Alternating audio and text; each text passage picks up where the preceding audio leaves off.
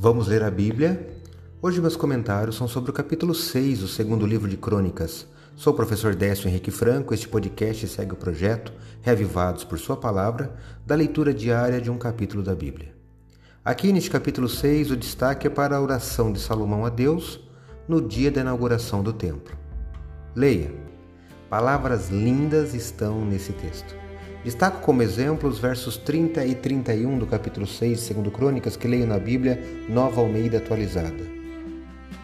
Ouve tu desde os céus, lugar da tua habitação, perdoa e dá a cada um segundo todos os seus caminhos, visto que lhes conheces o coração, porque tu, só tu, és conhecedor do coração dos filhos dos homens, para que te temam e andem nos teus caminhos todos os dias que viverem na terra que deste aos nossos pais.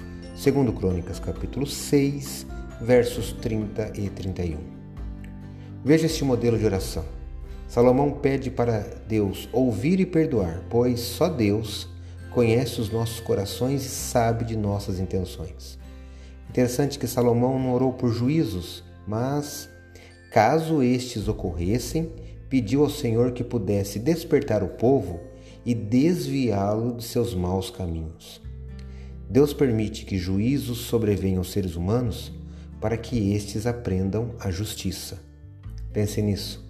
Leia hoje 2 Crônicas, capítulo 6. Esse foi mais um episódio diário desse projeto de leitura da Bíblia apresentado por mim, Décio Henrique Franco. Tenha um ótimo dia.